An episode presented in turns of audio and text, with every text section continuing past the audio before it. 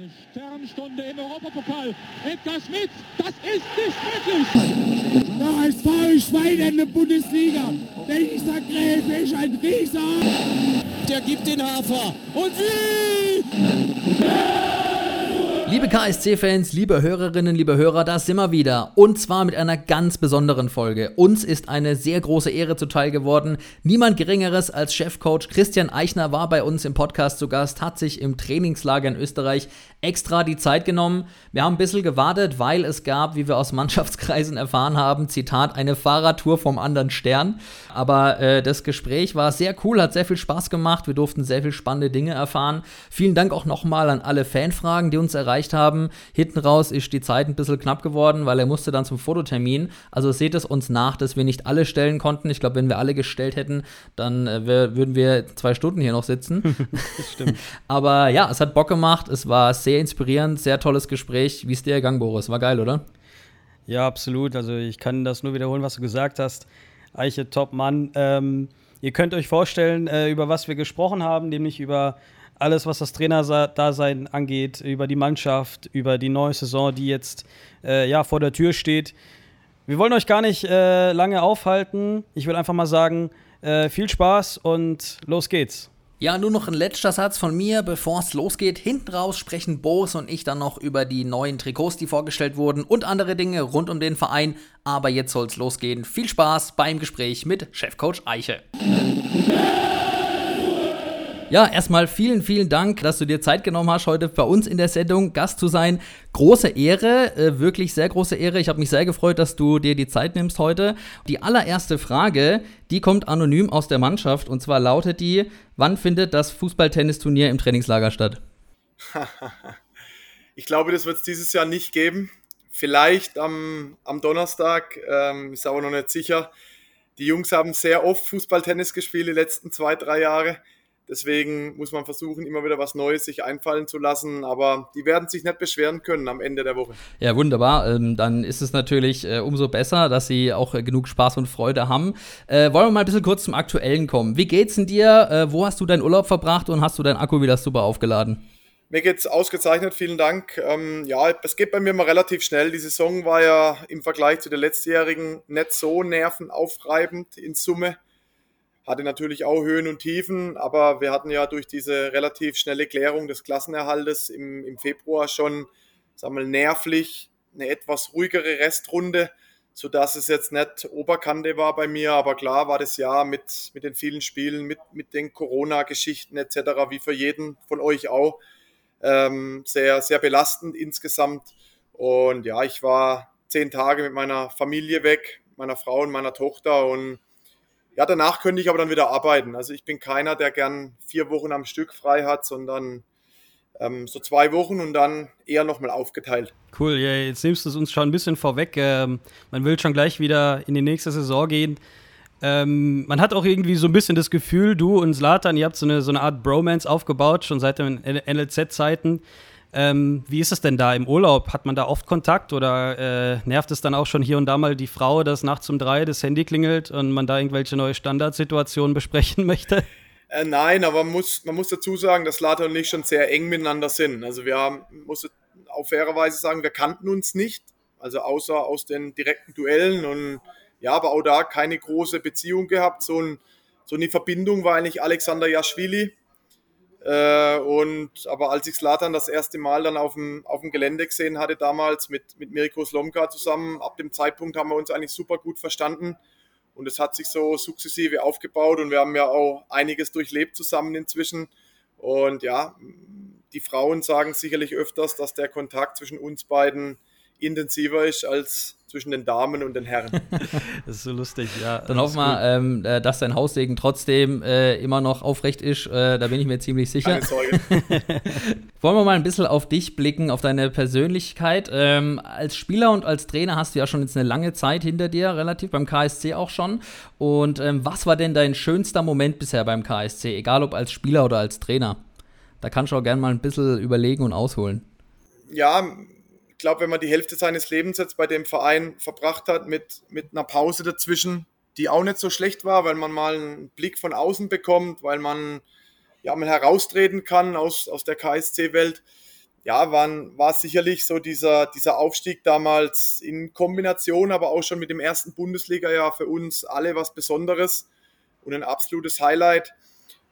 Äh, nichtsdestotrotz war das intensivste sicherlich äh, das letzte Spiel in Fürth als, als Cheftrainer. Ähm, dieses, dieses, diese ersten drei, vier Monate, die waren schon völlig verrückt. Da, ja, da darf ich dann auch mal persönlich sagen, da ist vieles passiert innerhalb kürzester Zeit, was glaube ich viele in einer langen Karriere nicht erleben. Und so dieser, dieser Erfolg in Fürth, das war, ich glaube, da habe ich auch so ein, zwei Bilder von mir im Nachgang gesehen.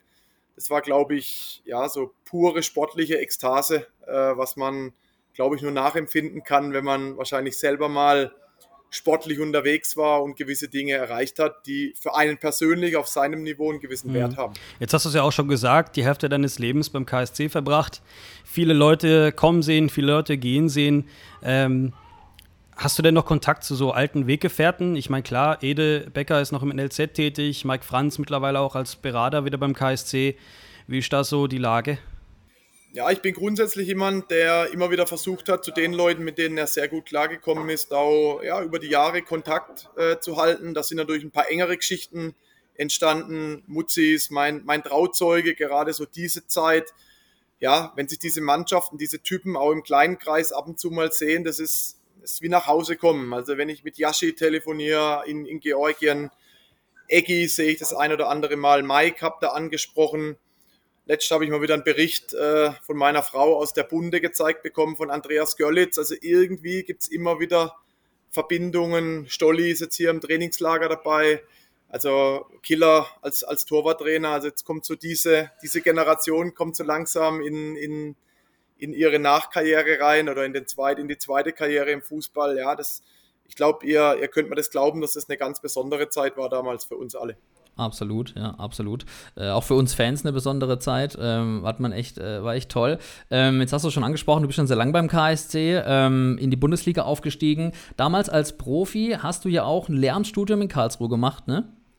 Ja. Ähm, da wäre jetzt meine nächste Frage: Inwieweit hat denn dir dieses äh, Lehramtsstudium in deiner Trainerlaufbahn geholfen? Also wahrscheinlich vor allem auch im Hinblick in der Arbeit ähm, mit jungen Spielern zusammen, oder?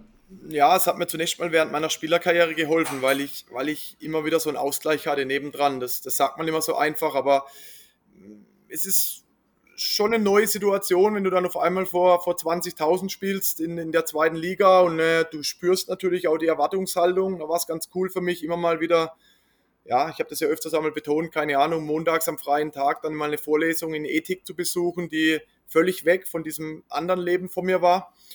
Ja, und, und ja, es war fast für mich, hatte jeder, ihr wahrscheinlich auch, so eine, so eine Leistung im Leben, auf die ihr besonders stolz seid, auch wenn man das ja selten nach draußen trägt. Aber sag mal, dass ich die Geschichte zu Ende bekommen habe vor vier, fünf Jahren, das, das war brutal wichtig für mich. Und ja, das hat mich extrem zufrieden gemacht. Und ja, es ist schon so, ich habe es vor ein paar Tagen mal wieder beantworten müssen. Ja, du hast es mit unterschiedlichen Typen zu tun in der Kabine, wie in der Schulklasse. Jeder hat so einen anderen Anspruch, eine andere Erwartungshaltung. Bloß ein Unterschied ist natürlich, wenn die Schüler nicht so gut drauf sind, komme ich natürlich im nächsten Schuljahr wieder. Das ist im Fußball nicht immer so selbstverständlich, dass ich dann wiederkomme, wenn die Jungs nicht performen. Das ist ganz normal. Mhm. Man sieht ja auch, ähm, wie gesagt, mit deiner Arbeit mit jungen Spielern, das klappt hervorragend. Vor allem die jungen Spieler, die entwickeln sich sehr schnell. Ähm, du als Spieler zum Beispiel ähm, hast ja auch mit Ede Becker zum Beispiel wahrscheinlich deinen größten sportlichen Erfolg als Fußballer gefeiert, nämlich den Aufstieg in die Bundesliga. Ja. Hast du da auch von Ede Becker dir irgendwie in Anführungsstrichen mal was abgeschaut oder hat er dich in irgendeiner Art und Weise geprägt? Zum Beispiel, ähm, man hat ja wahrscheinlich schon sehr früh die Idee, mal vielleicht in die, in die Trainerkategorie reinzurutschen.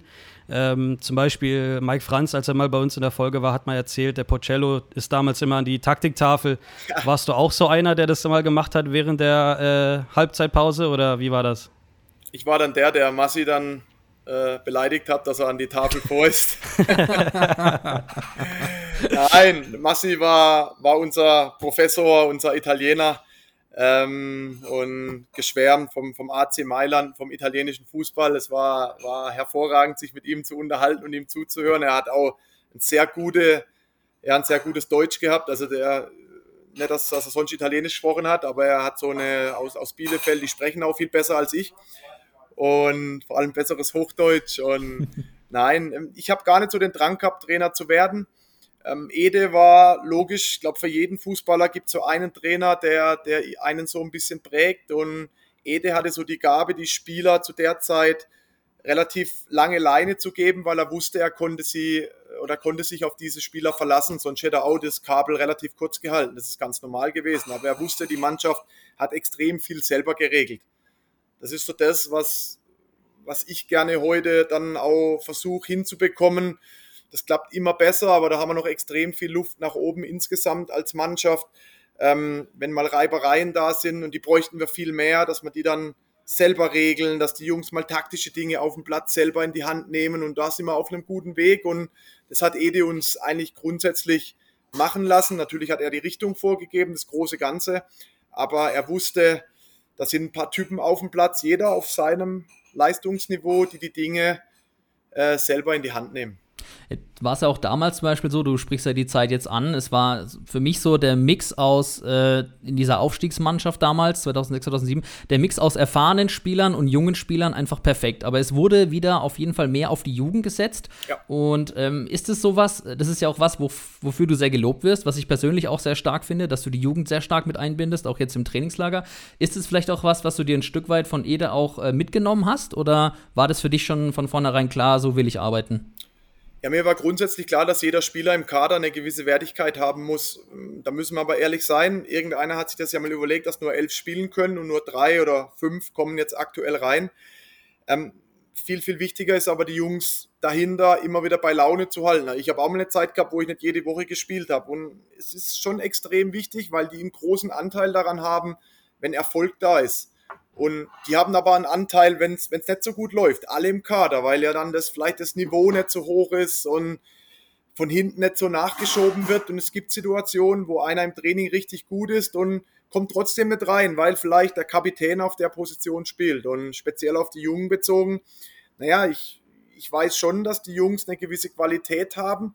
Das müssen sie mir aber auch zeigen. Also bei mir wird es auch mal Phasen geben und gab es jetzt auch, wo, Dominik Koda beispielsweise einfach ja gar nicht so zum Zug kam, wo dann sogar Malik Batmatz am Ende auf einer völlig falschen Position in Anführungszeichen gespielt hat, aber weil er hier Herz gezeigt hat und, und Einsatz gezeigt hat und das müssen die Jungs mir zeigen jeden Tag, dann werden sie bei mir Einsatzminuten bekommen, aber es ist ein, ein ordentlicher Konkurrenzkampf da und ja, ihr könnt mir das schon glauben, ich, Alter ist dann gar nicht so eine Rolle bei mir, aber wenn jemand Leistung zeigt, dann, dann spielt er gegen den VfB Stuttgart, wie Dome damals. Und das ist so der Weg, dass wir eine gute Mischung hinbekommen. Da wird es mal ein paar Spiele geben, da werdet ihr vielleicht zwei, drei Junge vermissen. Ähm, dann wird es aber einen Grund geben. Cool. Ja, kommen wir mal zum Aktuellen, weil da kann man eine richtig gute Überleitung gerade finden. Du hast jetzt gerade gesagt, ähm, es kommt darauf an, dass die Spieler, die die Leistung zeigen, dass äh, auch das, dass das dann belohnt wird, dass sie dann spielen. Jetzt startest du in deine zweite Saisonvorbereitung als Cheftrainer beim KSC. Ähm, was hast du denn von deiner ersten Saisonvorbereitung letztes Jahr gelernt und was würdest du heute anders machen oder was machst du anders? Ja, zunächst mal ist es ja so, dass man ja immer sich die Frage stellt, oh, haben wir genug gemacht? Das wird nur mhm. keiner zugeben wahrscheinlich, weil, weil das ja ein bisschen Schwäche ist vielleicht auch. Aber ähm, ich habe ja auch nicht irgendwie die Weisheit mit Löffel gefressen, sondern ähm, man nimmt so ein paar Dinge mit aus seiner eigenen Karriere man muss es aber kombinieren mit den Ansichten von heute. Die Jungs sind viel mehr wissbegieriger, hinterfragen viel mehr. Dann kommen die Athletiktrainer, die gab es zu meiner Zeit noch nicht in der Anzahl. Die haben ja auch sehr, sehr großes Fachwissen und das versuchen wir alles in den Topf zu werfen. Und ich glaube, das haben wir letztes Jahr ganz ordentlich hinbekommen. Und wir holen uns auch extrem viel Feedback aus der Mannschaft, weil das ist ja das Ehrlichste am Ende. Und wir nehmen uns schon raus, dann auch zu spüren, wenn die Jungs dann so ein bisschen flunkern und vielleicht es ein bisschen drastischer darstellen, als es vielleicht war. Das kommt gerade im Trainingslager immer sehr häufig und gern vor. Aber ich glaube, da haben wir ein super Miteinander. Ich, wenn ihr Trainingseinheiten sehen würdet, ihr würdet nicht immer gleich merken, wer Trainer ist und wer ist Spieler noch oder andersrum. Ähm, ich glaube schon, dass es so ein bisschen ein kleines Geheimnis von uns ist. Ähm, und wir orientieren uns natürlich an, nicht nur an der Vorbereitung letztes Jahr, sondern auch an der ganzen Runde wo haben wir Luft nach oben, wo können wir vielleicht ein bisschen schrauben, dass wir ein paar Prozent besser werden. Und ja, da versuchen wir einfach unseren Weg zu finden. Aber ob das richtig war, ist im Fußball leider immer noch so, werdet ihr dann am Ende anhand von Ergebnissen bewerten. Mhm. Und ich versuche mich da immer ein mhm. bisschen zu lösen davon.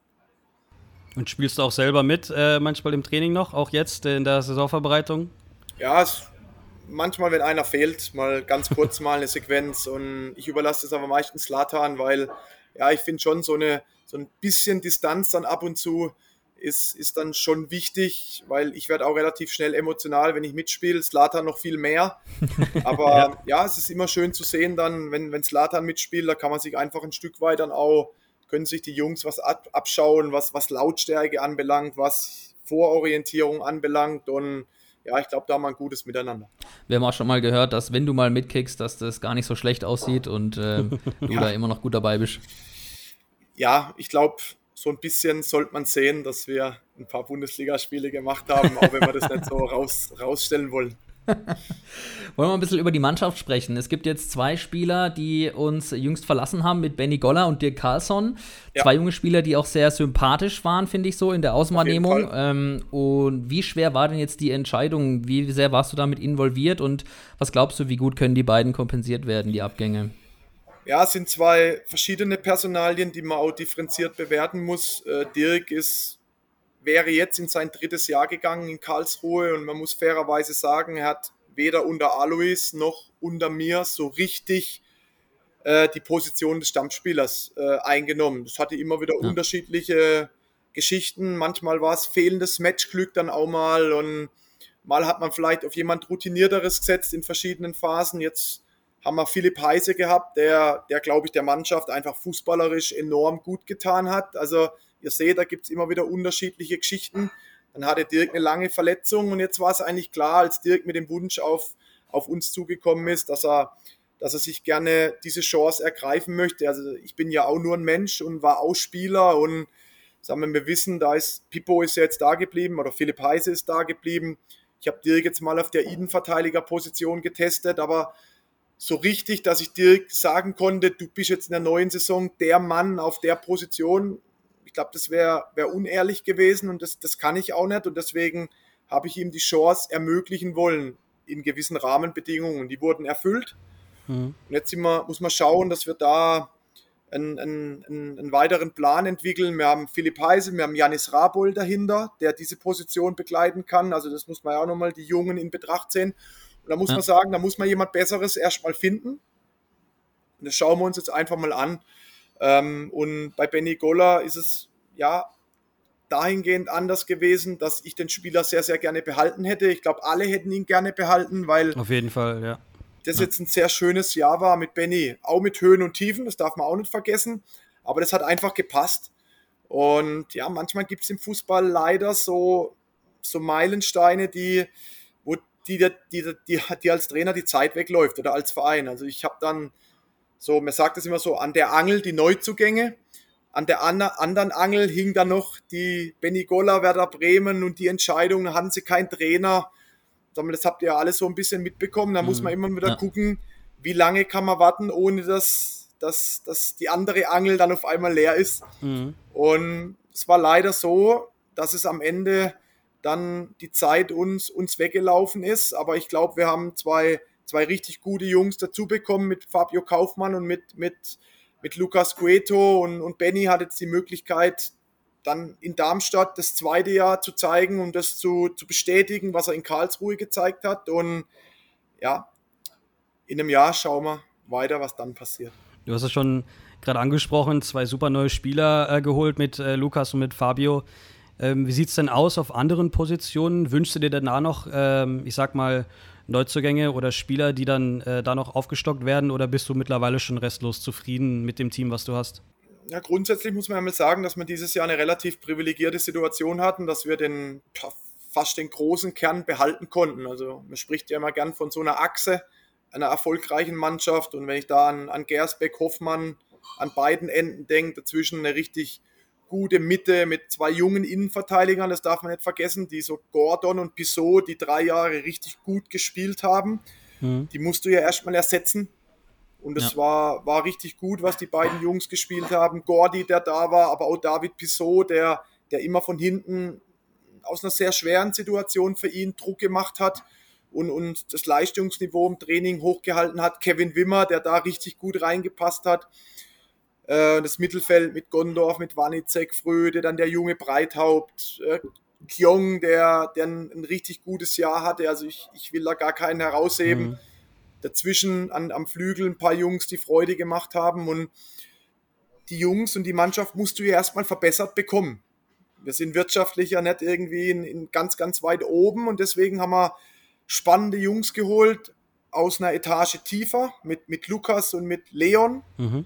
Denen wir Zeit geben müssen, sich zu adaptieren, die, die, die die Zeit auch von uns bekommen. Benny Goller hat auch nicht von heute auf morgen irgendwie Bäume eingerissen. Ja, das darf ja, man nicht vergessen. Ja. Auch Benny hat Zeit bekommen von uns und auf einmal ist er explodiert. Kurz vor Weihnachten in Aue das erste Mal. Ja. Und, und, diese Nischen bedienen wir und ich bin froh, dass die beiden Jungs sich für uns entschieden haben. Ähm, und, und, Fabio, glaube ich, hat es nachgewiesen, dass er unangenehm sein kann, dass er ein gewisses Tempo hat und jetzt versuchen wir daraus wieder unsere DNA zu verbessern und, und eine gute Runde zu spielen. Ich freue mich tierisch darauf und ja, ich hoffe natürlich auch, dass sich die Jungs drumherum nochmal eine Nuance entwickeln können. Ja, das äh, hoffen wir auch, aber wir sind auch sehr optimistisch und guter Dinge. Ähm, jetzt hast du schon die Neuzugänge angesprochen, alle. Ähm, wie gut sind die denn bereits schon ins Team integriert? Die sind ja noch nicht so lange da. Nee, das, das ist ein Prozess, den man ja im Fußball immer so gern beschreibt und das ist auch so. Ähm, wir haben schon eine spezielle Spielweise. Also nicht, dass wir jetzt auf einmal irgendwie herausstechen von anderen, aber bei uns ist extrem viel Laufintensität gefordert in beide Richtungen. Und gerade die Position von Fabio und von Lukas Cueto sind da sicherlich stellvertretend zu nennen und das braucht Zeit. Die erschrecken manchmal noch, wenn sie mich hören draußen. Scheiße, was will der jetzt schon wieder von mir? Ich muss schon wieder umschalten nach hinten. Und da haben wir Video, da haben wir ähm, Trainingseinheiten, da haben wir Gespräche und, und, das braucht Zeit. Und Leon im Zentrum auch, das ist eine neue Stufe dann auch, das ist eine neue Liga und beim einen geht schneller, beim anderen ein bisschen langsamer, aber ich bin total zufrieden. Wir reden hier von zweieinhalb Wochen, in denen wir jetzt zusammen sind. Ich, ich merke die, die Ungeduld immer dann auch. Mhm.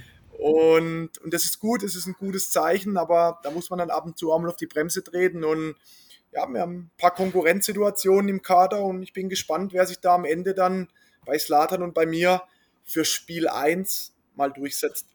Hm. Jetzt haben wir auch äh, gesehen, äh, oder beziehungsweise habe ich es gelesen, äh, dass äh, Jerome Gondorf zum Beispiel auch schon fleißig Bälle verteilt auf die Außen, äh, steile Bälle. Wie wichtig ist denn Hierarchie auch äh, in, in, ein Stück weit? Weil ich meine, Diego ist Kapitän.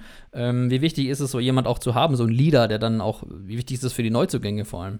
Ja, ich, ich glaube, da hat sich ja einiges entwickelt im Fußball die letzten Jahre. Es wurde ein bisschen flacher. Ich glaube auch in Unternehmen abseits des Fußballs. Ähm, ich bin, glaube ich, irgendwo in der Mitte ähm, ich glaube schon, dass es eine gewisse Wertigkeit hat, wenn eine gewisse Hierarchie im Kader vorhanden ist. Ähm, ich erachte es schon als notwendig, dass da drei, vier Jungs den, den Takt angeben, ohne irgendwie da den großen Zampano zu machen. Und ja, auch da nehme ich einfach Erfahrungswerte mit und bin geprägt aus einer Zeit, wo Mario Eggimann und Mike Franz das Sagen hatten bei uns, jeder mhm. auf eine andere Art. Drumherum gab es auch ein paar, die da reingewachsen sind und das ist bei uns auch passiert. Und ein Marvin Wanicek hat einen Schritt nach vorne gemacht. Wir haben einen Maiko Tide, der einen Schritt nach vorne gemacht hat. Wir haben einen neuen Torhüter mit Gersi, der sowieso so eine Persönlichkeit ist. Aber wir haben noch extrem viel Luft nach oben. Ich erwarte schon von einem Philipp Heise eine gewisse Verantwortung in Bereichen. Lukas Fröde, der jetzt sportlich so ein bisschen vielleicht äh, in der Rückrunde leider so ein Teil auf Strecke geblieben ist, weil so auf einmal die Mannschaft angefangen hat zu gewinnen, wo er gelb gesperrt war. Das sind auch so kleine Geschichten, aber trotzdem ist er extrem wichtig. Hoffi darf gern noch ein bisschen lauter werden neben dem Tore schießen. Also da haben, da haben einige noch Luft und ich erwarte schon dann auch von dem Christoph Kobal den nächsten Schritt, von dem Robin Bormuth. Wir müssen uns alle mehr in die Pflicht nehmen, um, um noch lauter zu werden, damit sie immer weniger mich benötigen. Ich glaube auch, wenn wir in die Zukunft blicken, äh, nächste Saison mit dieser ja, man muss schon fast sagen, brutalen zweiten Bundesliga. Ja. Da ist das auf jeden Fall notwendig, dass du ein paar lautstarke Spieler hast, die auch mal ein bisschen Präsenz zeigen. Ähm, wie gesagt, die dicken Fische, die sind runtergekommen aus der ersten Liga. Äh, ich saß letzte Woche im Büro und da kam ja der Spielplan, äh, Spielplan raus. Ja. Und ich ging dann auf den Kicker und gucke mir da gleich den ersten Spieltag an und dann sehe ich so im Augenwinkel Schalke gegen den HSV. und musste schon zweimal hingucken, weil oben drüber stand äh, zweite Bundesliga. Wo ich dann dachte, das klingt doch voll nach Bundesliga, das ist Wahnsinn. Und wir spielen da mit. Erst, also vor allem, also wir im Sinne von, wir haben es so schwierig gehabt in, in, der, in der letzten Zeit und dass wir letztes Jahr den Klassenerhalt ja, gehalten haben und jetzt in einer äh, sehr prestigeträchtigen zweiten Liga spielen. Ähm, mit welchen Erwartungen gehst du in die Saison und ähm, auf welche Begegnung, Begegnung freust du dich dann am meisten? Ja, ich gehe wieder extrem demütig rein, weil, naja, ich, ohne mich da jetzt groß hervorzustellen, also wenn es einer beurteilen kann, was, was notwendig war, um so ein Jahr zu spielen, dann, dann nehme ich mir das schon raus, dass ich weiß, was dafür die Jungs geleistet haben, was, was gepasst hat auch. Also das ist schon mal ganz wichtig. Jeder hat so an der an seiner Oberkante gespielt, vielleicht in dem einen oder anderen Moment auch mal sogar drüber. Aber bin ich auf der anderen Seite auch wieder ehrlich, mir denkt kein Spiel, wo ich jetzt sage, ach, da haben wir so richtig geklaut. Klar, auch ein bisschen Spielglück gehabt mal, aber wir haben auch mal Pech gehabt am Anfang der Runde. Also muss ich auch sagen. Also in Hannover müssen wir nicht verlieren, gegen Bochum nicht. Gab es auch schon ein paar Phasen, wo nicht so gerecht waren vielleicht und sich nicht so angefühlt haben für das, was die Jungs gemacht haben. Und ähm, auch wenn der Satz vielleicht dem einen oder anderen Fan bekannt vorkommt, wird der der gleiche sein. Diese Mannschaft wird jeden Gegner schlagen können in der Liga auch in der neuen Saison. Hm. Dazu muss vieles passen. Das ist auch klar und wir müssen Oberkante liefern. Und wenn wir das nicht tun, werden wir auch gegen jede Mannschaft Probleme bekommen können. Aber das ist doch eine gute Ausgangsposition. Ja, voll. Mhm. Also, und, und, aus diesem Bereich wollen wir wieder überraschen. Ich will schon wieder den KSC sehen vom letzten Jahr, was Mut anbelangt, was Einsatz, was Laufbereitschaft. Ich war zufrieden zu hören, dass die Leute Spaß haben. Und das ist so ein, ein großes Ziel, das ich als Trainer verfolge, dass die Zuschauer Freitag, Samstag, Sonntag den Fernseher gern einschalten, weil der KSC spielt, weil sie wissen, hey, die Jungs können gewinnen. Und die Jungs machen Spaß, wenn man ihnen zuschaut. Auch wenn es mal ergebnistechnisch nicht so gut ist. Und ich glaube schon, dass das ein großer Auftrag, ein großer Anspruch ist und den wollen wir erfüllen. Ja, ich glaube, da sprichst du auch genau das an, ähm, was zum Beispiel bei mir auch ankommt, aber bei vielen anderen Fans, gerade wenn man jetzt vielleicht nochmal zurückblickt, äh, wie es äh, vor deiner Zeit war, unter Alois Schwarz, wenn man das jetzt mal hernimmt, aber ich finde, unter deiner Führung hat man sofort gemerkt, da ist irgendwie einfach wieder mehr Speed drin, ja, da wird über Außen attackiert, da wird früh gepresst, war das was, was du dir von vornherein vorgenommen hast, diese Spielweise der Mannschaft ähm, auch aufzudrücken? Weil ich meine, nach so einem knappen Jahr wie deiner ersten Saison, wo es halt wirklich nur um den Klassenhalt und ums blanke Überlegen geht, wenn man ehrlich ist mit Corona, wie schwer war das da, diese geile Spielart aufzudrücken? Ich fand schon, die Jungs haben schon nach Corona versucht, gewisse Dinge umzusetzen. Man muss ja immer wieder wissen, jeder Trainer prägt eine gewisse Mannschaft und eine, auch eine Zeit lang. Und Alois Schwarz hat eine andere Art und Weise gehabt und war dafür auch erfolgreich. Also das darf ist immer so ein bisschen zu kurz gekommen. Mhm.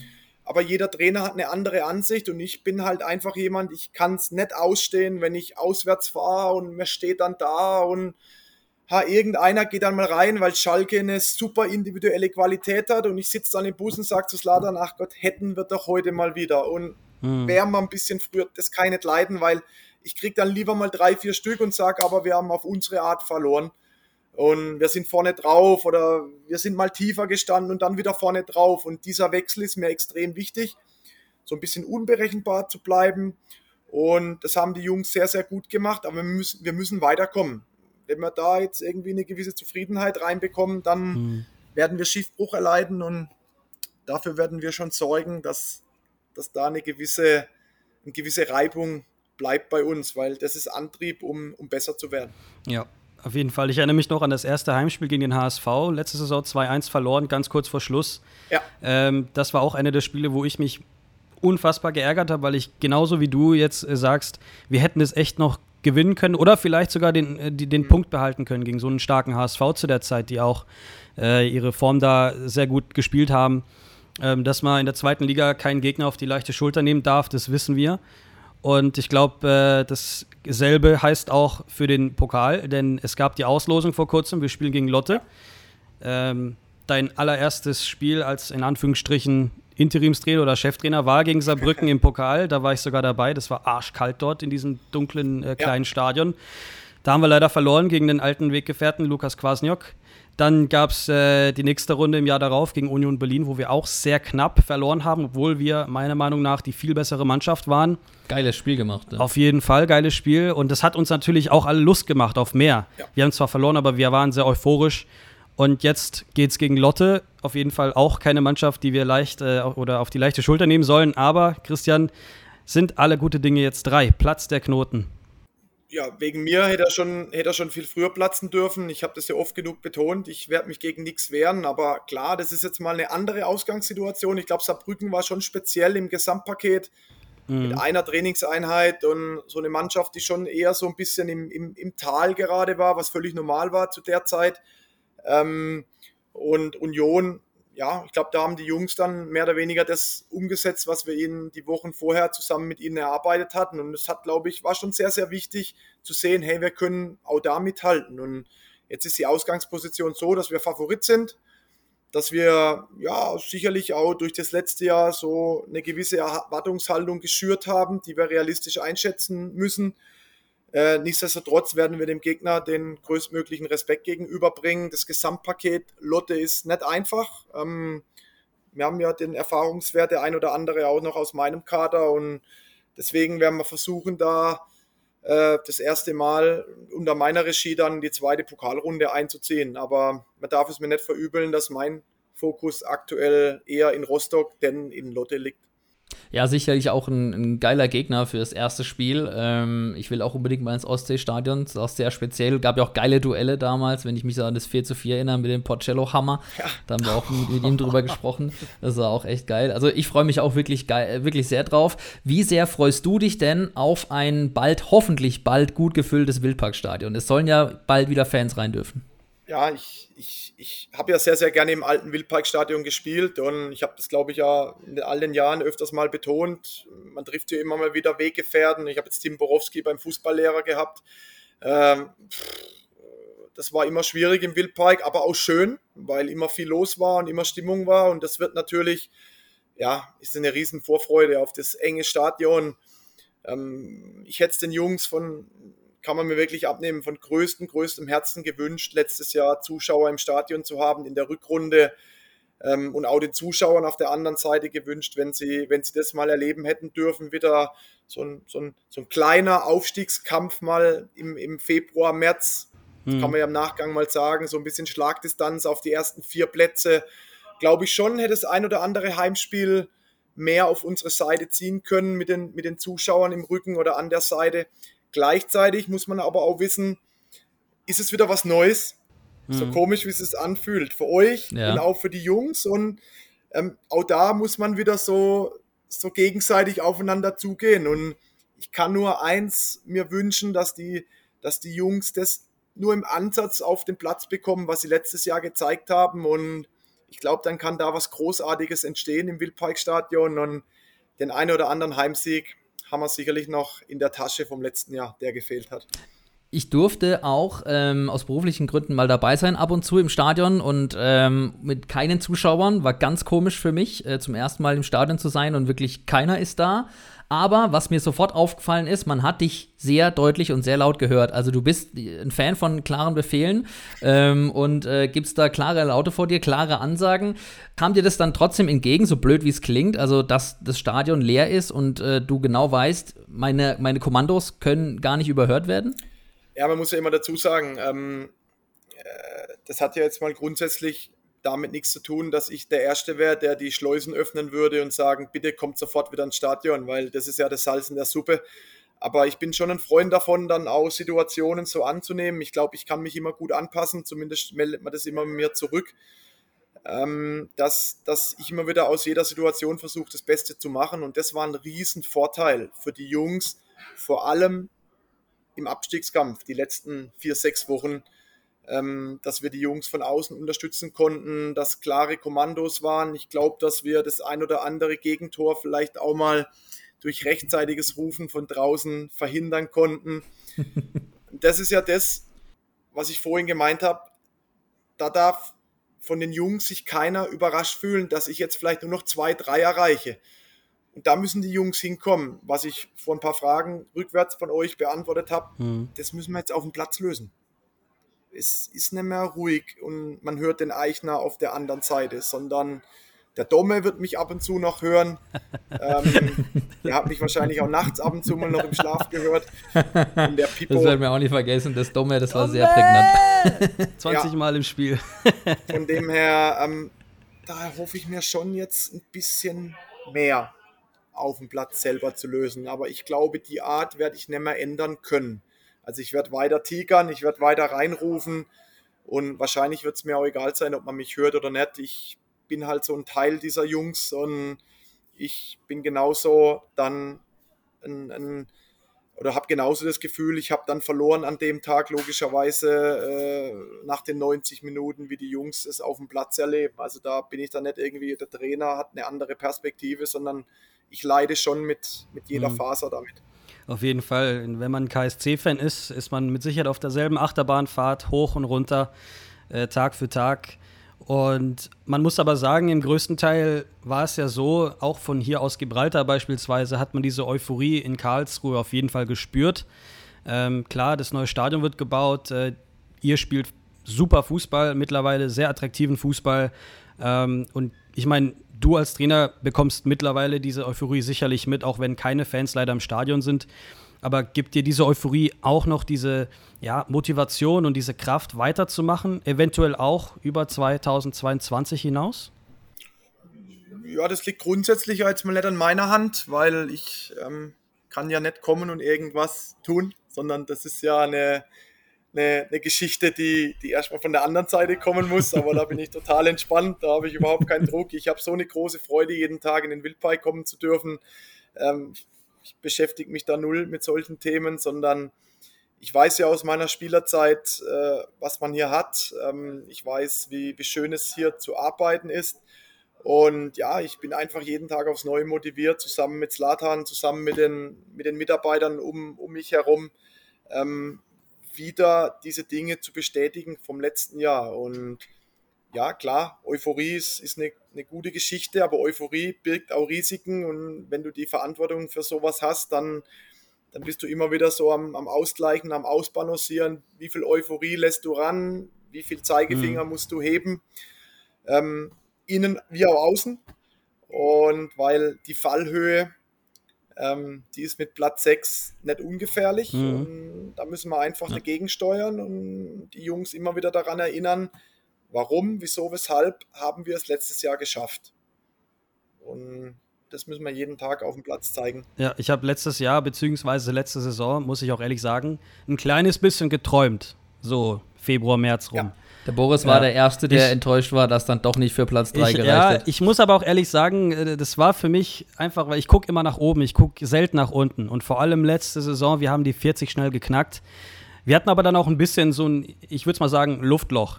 Irgendwie die Luft war ein bisschen raus. Und Klar hat man dann auch hier und da ein bisschen die Schwächen nochmal gesehen. Aber grundsätzlich am Ende würdest du sagen, es war dann, oder es wäre dann doch ein bisschen zu früh gewesen, noch aufzusteigen, oder? Nein, nicht? weil ein Aufstieg kommt nie zu früh. Ich verstehe die Frage, also mhm. nicht falsch verstehen. Ich hätte jetzt auch Ja sagen können, aber also wenn ich mal anfange, dass wir als KSC äh, zu früh aufsteigen, dann können wir den Laden zumachen. Ähm, ich bin eher so, dass ich überlege, was hätte man anders machen können? Hätte man nach dem Darmstadt-Klassenerhalt sagen müssen und jetzt gehen wir aufs Ganze? Auch da ist, wie in der Frage vorher, immer kein richtig und kein falsch. Ich versuche dann immer wieder als Trainer, ich habe das ja auch mitbekommen, ich habe wochenlang, wir brauchen noch 18, noch 14, noch 8. Ja, dann haben wir das und dann fange ich an vom Aufstieg zu sabbeln. Weiß nicht, ob sie dann vielleicht auch sagen, der Eichner spinnt. ähm, ein paar finden das dann cool, oh, der will hoch, ja, mein Gott, ich wäre der Erste gewesen. Am, am Rathausplatz ja. wahrscheinlich. Also äh, vor Freude. Äh, auch wenn es nicht erlaubt gewesen wäre, dann. Also das muss man ja auch fairerweise sagen. Ähm, ähm, Corona immer wieder im, im Kopf, aber mal so, so bildlich gesprochen. Ja, ja, aber auf jeden Fall. Mhm. ich glaube, man hat dann die Wochen danach schon gesehen, dass, dass es psychologisch vielleicht auch kurz mal mit der Mannschaft so ein kleines Tal durchschritten hat. Man hat sein Riesenziel erreicht und das war eine große Leistung. Aber wir haben nur ein Spiel verloren. Also auch da liegt irgendwo die Mitte. Gegen Pauli 0-0 zu spielen, ist keine Schande. Braunschweig hatte zu der Phase beispielsweise, ich glaube, vier, fünf Gegentore nur. Ich wäre der Erste gewesen, der der gesagt hat, ja klar, wir gewinnen beide Heimspiele. Mhm. Da sind aber auch ein paar Mannschaften gekommen, die sind normalerweise vor uns. Also kurzum, wir haben uns manchmal auch geärgert. Ist doch ganz normal. Ja. Die Jungs auch. Aber, aber was die Jungs im ganzen Jahr gezeigt haben, dann mit diesem Corona, mit dieser Corona-Pause auf einmal dann wieder, ähm, wenn wir das Spiel gegen Osnabrück nicht verlieren, dann, dann haben wir, glaube ich, im ganzen Kalenderjahr kein Spiel verloren. Bis, bis, bis Düsseldorf, 95. Also, und wir sind der KSC, also das hilft mir dann ab und zu, nicht darin zu träumen. Und das habe ich aber auch immer betont. Wenn ihr aufhört zu träumen, dann läuft ja auch irgendwas falsch. Also ihr seid ja die Ersten, die das machen dürfen. Wenn ich anfange, müsst ihr mich rauswerfen. ich glaube, dich wirft keiner so schnell beim KSC raus, dafür lege ich die Hand ins Feuer. Äh, da bin ich mir sehr sicher. Ähm, ja, das war erstmal der Teil ist von uns. Äh, wir sind ja ein Fan-Podcast ja. von Fans für Fans und natürlich holen wir auch Fragen der Fans rein.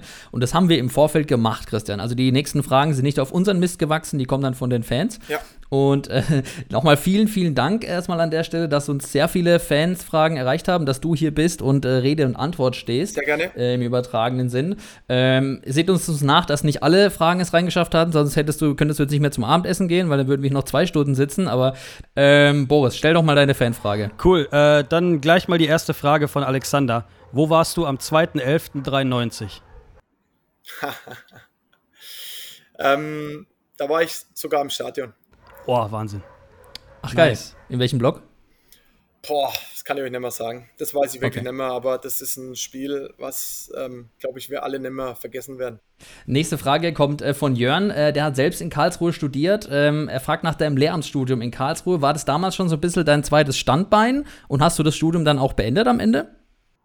Ja, ich habe es 2017 abgeschlossen das erste Staatsexamen. Ich müsste jetzt praktisch ins Referendariat. Von Sinja, Fanfrage. Wie war die Umstellung von Co-Trainer zu Cheftrainer für dich und wie hat sich dein Verhältnis zur Mannschaft dadurch verändert?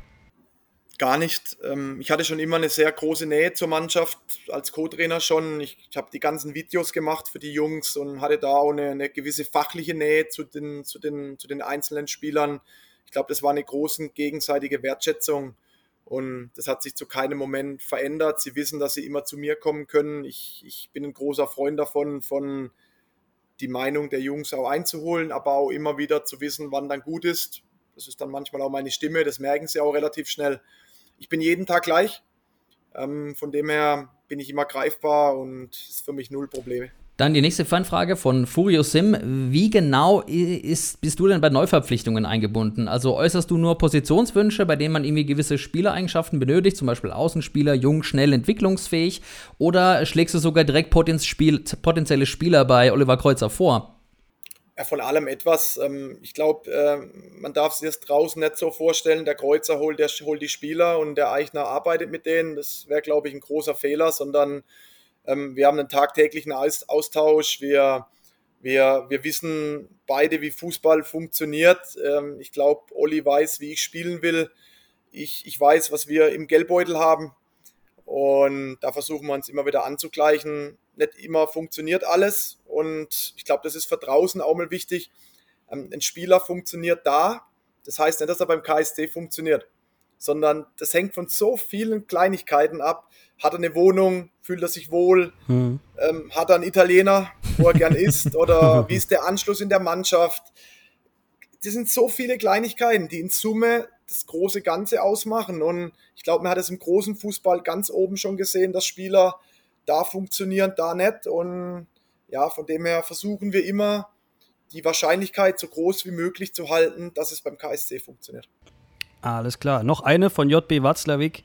Wie hoch ist die Wahrscheinlichkeit, dass Eiche der Christian Streich des KSC wird? PS Eiche, ich liebe dich. Danke für alles, was du mit dem KSC erreicht hast und erreichen wirst. ja, ähm, ich glaube, man muss, man muss da vorsichtig sein. Ähm, ich kenne das Geschäft sehr, sehr gut. Ähm, Habe da auch versucht, mir, mir so einen Rahmen zu bilden, dass ich mich im, im Erfolg nicht treiben lasse und im Misserfolg nicht irgendwie, nicht mehr mich in den Wildpark traue. Ähm, ich kann immer nur sagen, dass ich, dass ich jeden Tag sehr, sehr gerne komme, dass ich nichts dagegen habe, wenn das irgendwann mal so kommt. Ich aber auch weiß, dass es mir absolut 0,0 hilft, wenn ich solche Gedanken hege, sondern das ist ähnlich wie mit dem Träumen. Ähm, es bringt mir nichts, wir reden über das Fußballgeschäft und vielleicht auch jeder Fan sich dann immer mal wieder zu hinterfragen, der sich das wünscht. Ähm, irgendwann verliert der KSC unter meiner Regie hoffentlich nicht, aber es kann auch mal passieren, mal drei, vier Spiele wieder am Stück. Dann bin ich immer noch der gleiche Trainer, wie als wir dreimal gewonnen haben. Ich werde mich nicht verändern. Ähm, deswegen ist da eine gute Mitte immer wichtig. Ich freue mich, wenn ich die Fans glücklich machen darf und ähm, wenn ich das noch lange darf, dann ja, dann haben wir, glaube ich, alle ein gutes Gefühl. Ja, äh, dann sage ich vielen Dank, Christian, dass du dir die Zeit genommen hast. Wirklich nicht selbstverständlich. Es war mir eine große Ehre, dich kennenzulernen, dass du in unserem Podcast warst. Sehr gerne. Und ähm, vielen Dank an der Stelle und alles Gute für die neue Saison. Viel Glück, Christian. Dankeschön. Alles Gute Danke. und ciao. Ja, alles ciao. Gute. Ciao, ciao. So viel zu unserem Gespräch mit unserem Cheftrainer Christian Eichner. Es hat uns sehr viel Spaß gemacht. Ich hoffe euch auch.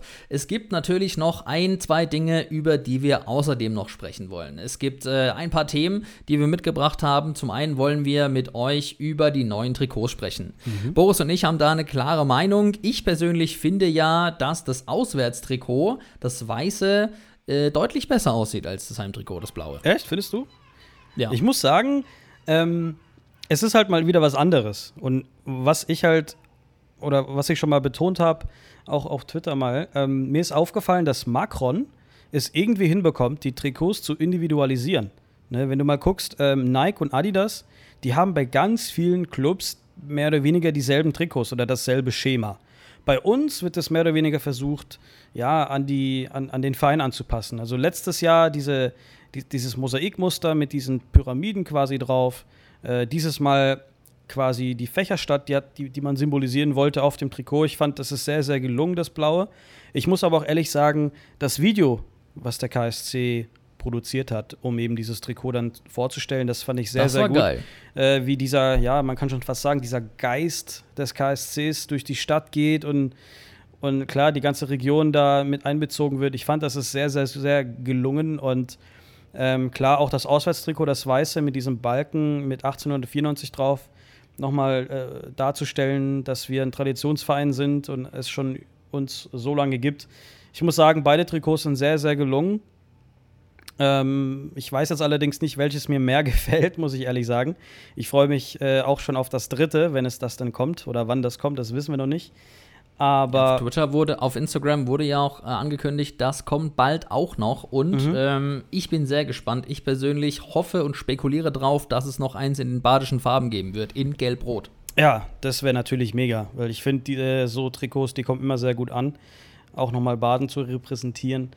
Nee, aber grundsätzlich ähm, können wir froh sein mit Macron, weil, wie gesagt, ich habe lieber etwas anderes als etwas, was jeder hat. Und ähm, nee, also ich bin auf jeden Fall zufrieden. Ich glaube, das Heimtrikot, ist schon cool. Ähm, also ich will das auch nicht schlecht reden. Persönlich fand ich letztes Jahr das Heimtrikot doch ein bisschen schöner. Aber ich finde das Konzept gut trotzdem. Mit dieser, mit dieser Fächerstadt und mit dem 1894 und so weiter. Ähm, das, das hat mich auf jeden Fall gefreut, das zu sehen. Und ich bin echt gespannt, wie gesagt, aufs dritte. Ich warte allerdings noch ein bisschen, bis ich mir das kaufe. Ähm, denn ich habe aktuell so viele KSC-Trikots bei mir. Ähm, vielleicht kommt das. Krieg schon Ärger mit deiner Freundin. Ja, hm, ne, dass wir da zu viel Platz nehmen äh, aus, aus dem, aus dem äh, Schrank. Ja, mal gucken. Ähm, nee, die Trikots, die gefallen mir auf jeden Fall. Nee, warum ich warte, ich möchte es mir selber im Stadion kaufen. Ähm, ich warte darauf, wenn ich dann mal wieder in Karlsruhe bin, hoffentlich bald, dann, dann schaue ich im Fanshop vorbei. Aktuell ist es ja so, ich muss mir das immer hin und her schicken lassen. Ähm, das, ist, das dauert dann doch schon immer ein bisschen ewig und das kostet auch nochmal extra Geld mit diesem Shipping hier runter. Aber nee, ähm, für mich, ich kaufe mir gerne Trikots einfach vor Ort, weil ich dann weiß, ich habe es von dort gekauft. Und ähm, genau, ich warte lieber drauf. Du hast ja schon das Weiße oder das Blaue. Welches hast du bestellt? Ich habe schon zugeschlagen. Ich finde, ähm, das Blaue, die Idee ist auch cool mit den, mit den Strahlen, die die Fächerstadt symbolisieren sollen. Ich finde aber beim Blauen tatsächlich irgendwie das Sponsorenlogo zu präsent. Äh, das knallt da Stimmt, ziemlich neues, krass. neues Logo Also, auch drauf. Genau, GEM Ingenieursgesellschaft, eine Tochter der CG Elementum, äh, ziert, das Hauptsponsor, ziert als Hauptsponsor das Heimtrikot und ähm, die, das Logo der CG Elementum, was Miko ja auch schon angedeutet hat in der vergangenen Folge, ist schon irgendwie ein bisschen dezenter. Ähm, das Grün ist jetzt natürlich keine Farbe, die man mit dem KSC verbindet, aber mich stört es nicht.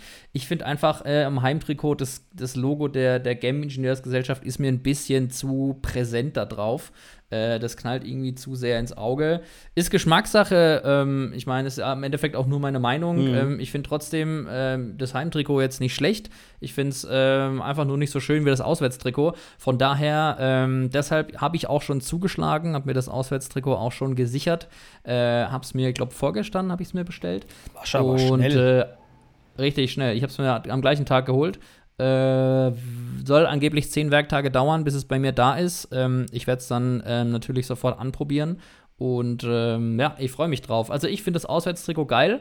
Wenn es jetzt auch noch ein gelb-rotes drittes Trikot geben sollte, dann habe ich die große Befürchtung, werde ich noch mal äh, tief in die Tasche greifen müssen und mir dann tatsächlich das auch noch kaufen. Weil auf ein gelb-rotes Trikot, da freue ich mich halt echt schon wirklich lange drauf mal wieder. Ja, wenn das so kommt, dann wäre das super. Allerdings ist es ja so, der KSC hat hier und da mal ein drittes Trikot rausgehauen. Das war dann irgendwie grün oder orange. Das habe ich auch, by the way. Das fand Ja. ich irgendwie witzig. Viele Fans hatten ja irgendwie so eine andere Meinung dazu, ne? Von wegen, ja, das kann es doch nicht sein, dass man mit äh, so Farben hier kommt. Wobei ich ja persönlich finde, ich meine, das dritte Tri äh, Trikot heißt ja auch Ausweichtrikot. Das soll ja eigentlich ausweichen von den normalen Farben. Jetzt kann es klar gelb-rot sein, aber wenn es mal grün ist, ich meine, mir hat das eigentlich auch gefallen, weil irgendwie war mal was anderes. Aber klar, ich verstehe auch Fans, die sagen, ja, wir haben jetzt schon so lange immer gelb oder, oder rot gehabt, was ja auch die Farben von Baden sind. Da sollte man das ja schon beibehalten. Aber nun gut, äh, das ist ja das Schöne daran, dass jeder einen anderen Geschmack hat. Aber ich bin echt gespannt, was das dritte Trikot dann zu bieten hat. Und ja, wollen wir mal weiterschauen. Wer nächste Saison nicht diese Trikots tragen wird, leider, muss man ja schon fast sagen, ist Dirk Carlsson. Äh, der junge Verteidiger hat uns ja verlassen. Die Meldung kam äh, gestern, beziehungsweise am Montag, den 5. Juli. Dirk Carlsson, äh, der luxemburgische Nationalspieler, wechselt zu Erzgebirge Aue. Kam jetzt äh, ja nicht so sehr in Fahrt, wie Christian Eichner gesagt hat. Wie findest du das denn, äh, Niklas? Also um erstmal nochmal meine wahrsagerischen Fähigkeiten ähm, hi- hier, hier äh, kundzutun, äh, lies mal in deinen Chatverlauf und ich habe dir gesagt, wohin er wechselt. Ich habe zwei. Vereine genannt Ja. und ähm, ich hatte schon so eine Vermutung, dass es jetzt keiner von den äh. Top 6 ist, uns ausgenommen, sondern dass es halt einer ist, der eher, ich sag mal so Mittelfeld oder unteres Mittelfeld rum. Du und deine ähm, Vasa. Ich meine, du hast ja auch das letzte Spiel richtig äh, Ich habe gesagt, dass Babaka im Das letzten Gate- Spiel ein Tor trifft und ich hab's genau. Ergebnis richtig getippt. und Ergebnis und Bormut. Wegen ihm ist noch der Kasten Bier fällig. Stimmt. Für die Mannschaft. Absolut, Äh, by the way. genau. Äh, das lösen wir auf jeden Fall auch noch ein. Absolut, aber Wahnsinn. Das, also, hast du die Lottozahlen? Nee, leider nicht. Ich habe ich hab mich auch geärgert. Ich hätte auch einfach mal zu Tipico oder sonst wo hingehen können und einen Tippschein machen. Oh je, je. Ja, wir Hab schweifen ab. Dirk Carlsson, ähm, wie findest du denn das? Lachendes Auge, weinendes Auge? Ähm, freust du dich für ihn, dass er vielleicht ein bisschen mehr spielt? Oder, ich meine, wir wissen ja, er war in Karlsruhe eine sehr sympathische Person. Ich werde das nie vergessen, nach dem Derby-Sieg, wie er da in seinem äh, VW äh, in der Einfahrt rumgehüpft ist. Das war Das einfach war legendär. Äh, ja, wie siehst du das denn? Ja, also ähm, Eicher hat es ja auch gerade angedeutet im Gespräch. Ich kann es natürlich total nachvollziehen, wenn er sagt, er sucht halt einfach eine Station, bei der er eine realistische Chance hat, Stammspieler zu werden. Ähm, die, die hatte er jetzt ja bei uns nicht mehr, sonst ähm, wäre er nicht an den Verein herangetreten und hätte gesagt, ähm, so ist es für mich irgendwie jetzt auch ungünstig. Ist ja äh, ein Spieler mit viel Potenzial auf jeden Fall. Ähm, aber äh, ja, dass er halt einfach immer nur ähm, in der zweiten Reihe stand, hinter Pippo Heise, ähm, das hat ihn wahrscheinlich unglücklich gemacht. Das kann ich auch nachvollziehen. Ähm, menschlich wird er fehlen. Ähm, was ich so wahrgenommen habe, echt ein cooler Typ. Ähm, wirklich äh, sehr sympathischer Kerl. Und ähm, ja, also ähm, man wird sich natürlich wahrscheinlich darum bemühen, jetzt ein, noch irgendwie ein Backup zu kriegen, ob man den aus der eigenen Jugend holt oder nicht, oder ob man ähm, vielleicht noch einen, einen Backup-Linksverteidiger holt, äh, ist natürlich die große Frage. Ähm, ja, so hart es klingt, es ist wahrscheinlich äh, vielleicht eher ein menschlicher Verlust als ähm, ja, jetzt so, ein- so ein krasser sportlicher Verlust, ähm, weil er, wie gesagt, leider immer ein bisschen vielleicht auch Pech hatte und also es ist, es ist auf jeden Fall schade, dass er gegangen ist, keine Frage. Ähm, aber ähm, kann ich auch total nachvollziehen, wenn du einfach ähm, ja, äh, dir schwer tust, ähm, dich in die Stammelf zu spielen. Und äh, er jetzt ja, glaube ich, schon fast drei Jahre bei uns war. Genau. Oder zwei. Ja, ja. Ähm, oder ja, genau. Und Ja. ähm, Ich, du, ich kann mir aber auch vorstellen, ich kann mir auch vorstellen, dass er, wie gesagt, er brennt ja auch für die luxemburgische Nationalmannschaft. Das hat er oft betont. Und ich glaube, wir wissen alle, dass wenn du in deinem Verein jetzt, ich sag mal, nicht regul regulär spielst, dann gefährst du auch irgendwo die Möglichkeit, für dein, für dein Land wieder aufzulaufen. Deshalb, ähm, ich bin mir sicher, dass das vielleicht, ja, auch eine, ein Grund war, warum man unbedingt einen Wechsel brauchte, um irgendwo ein bisschen mehr Spielpraxis zu sammeln. Denn ich habe ein paar Spiele auch mal gesehen von Luxemburg, äh, auch die Highlights mal, weil ich mich einfach so interessiere, wenn unsere Spieler international spielen. Also ich meine, gegen Ronaldo und gegen Haaland hat er sich jetzt nicht so schlecht präsentiert, muss ich schon sagen. Von dem her, äh, wie gesagt, er ist ja noch ein junger Spieler. Ich denke, wenn er bei Aue dann mehr Spielpraxis sammelt, dann, dann kann er sich auf jeden Fall verbessern. Wir jedenfalls wünschen ihm alles Gute. Ähm, hoffentlich bleibt er gesund und äh, hat eine sehr gute Laufbahn bei Aue und wir freuen uns auf das Wiedersehen. Hoffentlich dann mit einem KSC-Sieg natürlich. Und ja, wenn wir nochmal weiterschauen, es war neulich auch die Pokalauslosung. Niklas, auf wen treffen wir denn? Genau, der Pokal, äh, die Pokalfee äh, Thomas Bräuch hat gelost. Und zwar spielen wir in der ersten Pokalrunde gegen die Sportfreunde Lotte. Ja, ähm, auf den ersten Blick äh, könnte man vermeintlich denken, äh, Laufkundschaft, aber ich glaube, dem ist mitnichten so. Äh, Eiche wird, glaube ich, auch einen Teufel tun, die zu unterschätzen. Äh, erste Runde Pokal ist ja für uns auch immer so eine Geschichte, sage ich mal. Ich erinnere mich da an viele Male, wo wir in der ersten Runde bereits schon rausgeflogen sind gegen äh, vermeintlich unterklassige und vermeintlich äh, schlechtere Teams. Dass der Pokal seine eigenen Gesetze schreibt, 5 Euro ins äh, Phrasenschwein an der Stelle, ist ja nochmal ganz eine andere Geschichte, ist ja offensichtlich, aber ähm, ich glaube, dass äh, Eiche nach seinen ersten beiden Pokalauftritten als Cheftrainer, die ja äh, unglücklich verlaufen sind, ähm, man erinnert sich, erste Runde mhm. ähm, gegen, Sand, äh, gegen Saarbrücken im Elfmeterschießen ja. rausgeflogen, gegen Union Berlin bärenstarkes Spiel gemacht und dann so einen Sonntagsschuss kassiert. Ähm, da wäre schon die erste große Überraschung drin gewesen. Ich glaube, wir werden gewinnen gegen Lotte. Wir werden eine Runde weiterkommen. Und zwar, jetzt sagt Wahrsager Niklas, mit einem 2 zu 0. Nehme ich. Ich meine. Nach der regulären Spielzeit. Ich, ja, hoffentlich, weil ich will nicht schon gleich gegen Lotte in Verlängerung gehen und gleich einen Herzkasper kriegen. Ähm, nee, du, also Eicher hat es ja selber auch angesprochen. Laut ihm hätte dieser, dieser Knoten schon viel früher platzen können. Ähm, aber wir wissen ja auch, wie gesagt, der Pokal, der, der ist manchmal echt komisch und, und einen Verein wie Lotte dürfen wir auf jeden Fall nicht auf die leichte Schulter nehmen.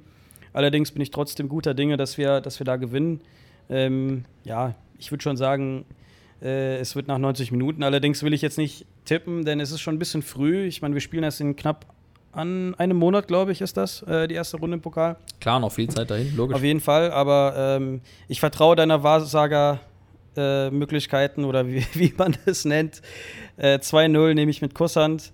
Und ähm, wenn es dann so kommt, liebe KSC-Fans und liebe Zuhörerinnen und Zuhörer, dürft ihr euch bei Niklas auf jeden Fall bedanken.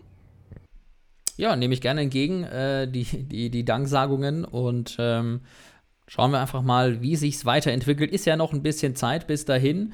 Ähm, es gibt ein Thema, über das wir auch noch sprechen wollen, und zwar ähm, der erste Spieltag.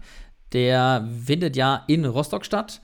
Und der zweite Spieltag, erstes Heimspiel gegen den SV Darmstadt, soll ja womöglich vor Zuschauern stattfinden.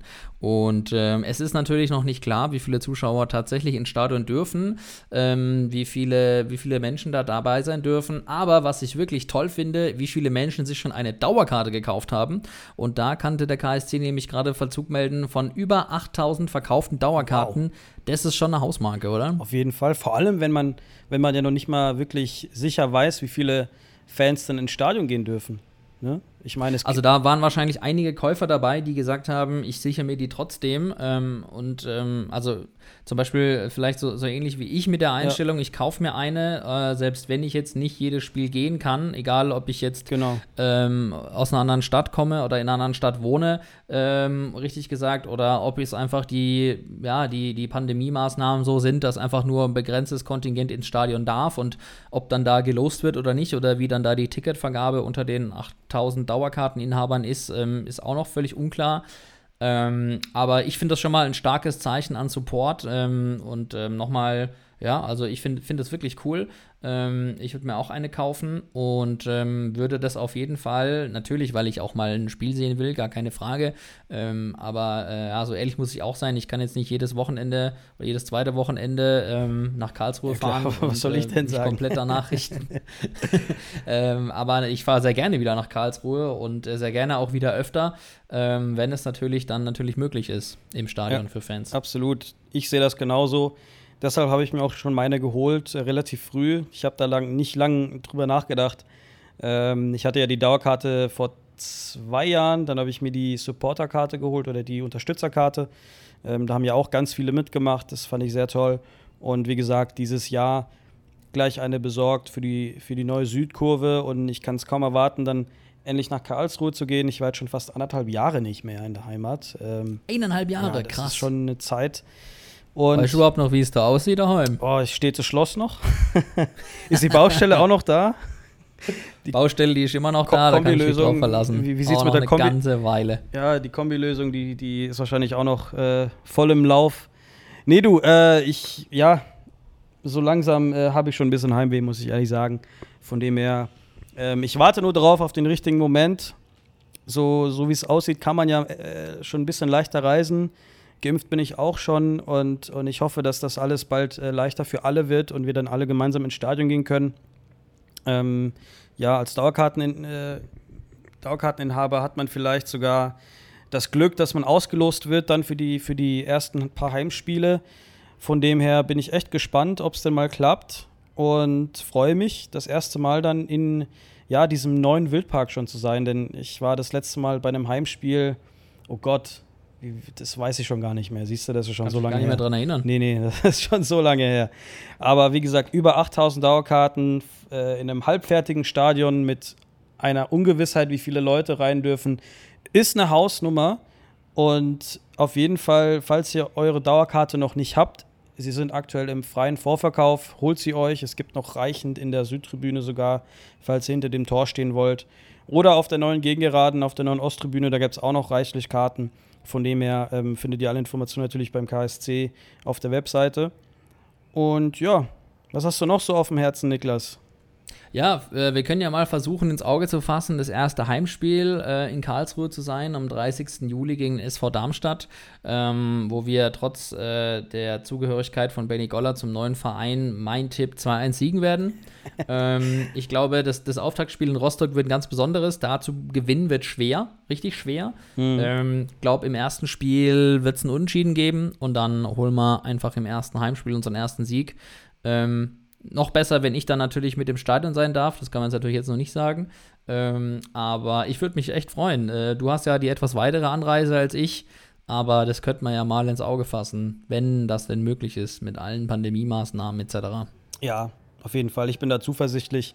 Ähm, ich war neulich, war ich sogar in Kopenhagen und habe dort ein Spiel besucht.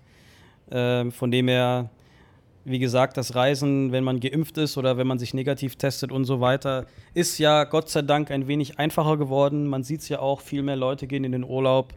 Ähm, und, und es wird langsam besser. Allerdings äh, warte ich, wie gesagt, noch auf den richtigen Moment, nach Deutschland, wie gesagt, zu gehen. Da sind ja die Maßnahmen noch ein wenig anders als in Dänemark. Aber ähm, ich schiele mal auf das erste Heimspiel. Wenn das so klappt, Niklas, dann trinken wir da ein oder zwei Bierchen äh, unter den Maßnahmen, die dort dann natürlich sind. Äh, und wir halten uns an die Regeln. Und dann hoffen wir auf ein sehr, sehr schönes erstes Heimspiel. Und wenn es nicht klappt, dann halt zum nächsten. Absolut. Kein Problem. Ähm, hoffentlich herrschen dann auch klare Verhältnisse von dem, was erlaubt ist und was nicht erlaubt ist, beziehungsweise wie viele Leute dann ins Stadion dürfen und unter welchen Voraussetzungen man das darf, etc. Pipapo. Ich denke, äh, wir sprechen dafür sehr viele Leute, wenn wir schon richtig geil drauf sind, endlich mal wieder ins Stadion zu dürfen, in, mit Fans in die Kurve, mit Stimmung. Ähm, haben wir auch gerade rausgehört. Äh, Eiche ist da auch ziemlich heiß drauf und ähm, ja, ich kann es kaum erwarten. Und ähm, hoffentlich nehmen wir dann ähm, unsere äh, nächste Folge oder eine darauffolgende Folge dann auch mit Stadionimpressionen auf, dass wir sagen können, wir waren mal wieder da und können erzählen, wie es war mit Fans Oh ja. und äh, von, einem, von einem wirklich tollen Erlebnis äh, berichten, nämlich dem ersten Stadionbesuch wieder mit Fans. Das würde mich sehr freuen, das fände ich sehr geil und dann äh, ziehen wir uns natürlich da vor Ort das eine oder andere kühle Blonde rein. Auf jeden Fall. Freut euch auf diese Spezialfolge, wenn sie denn mal rauskommt. Wir versprechen euch, sie wird kommen, früher oder später.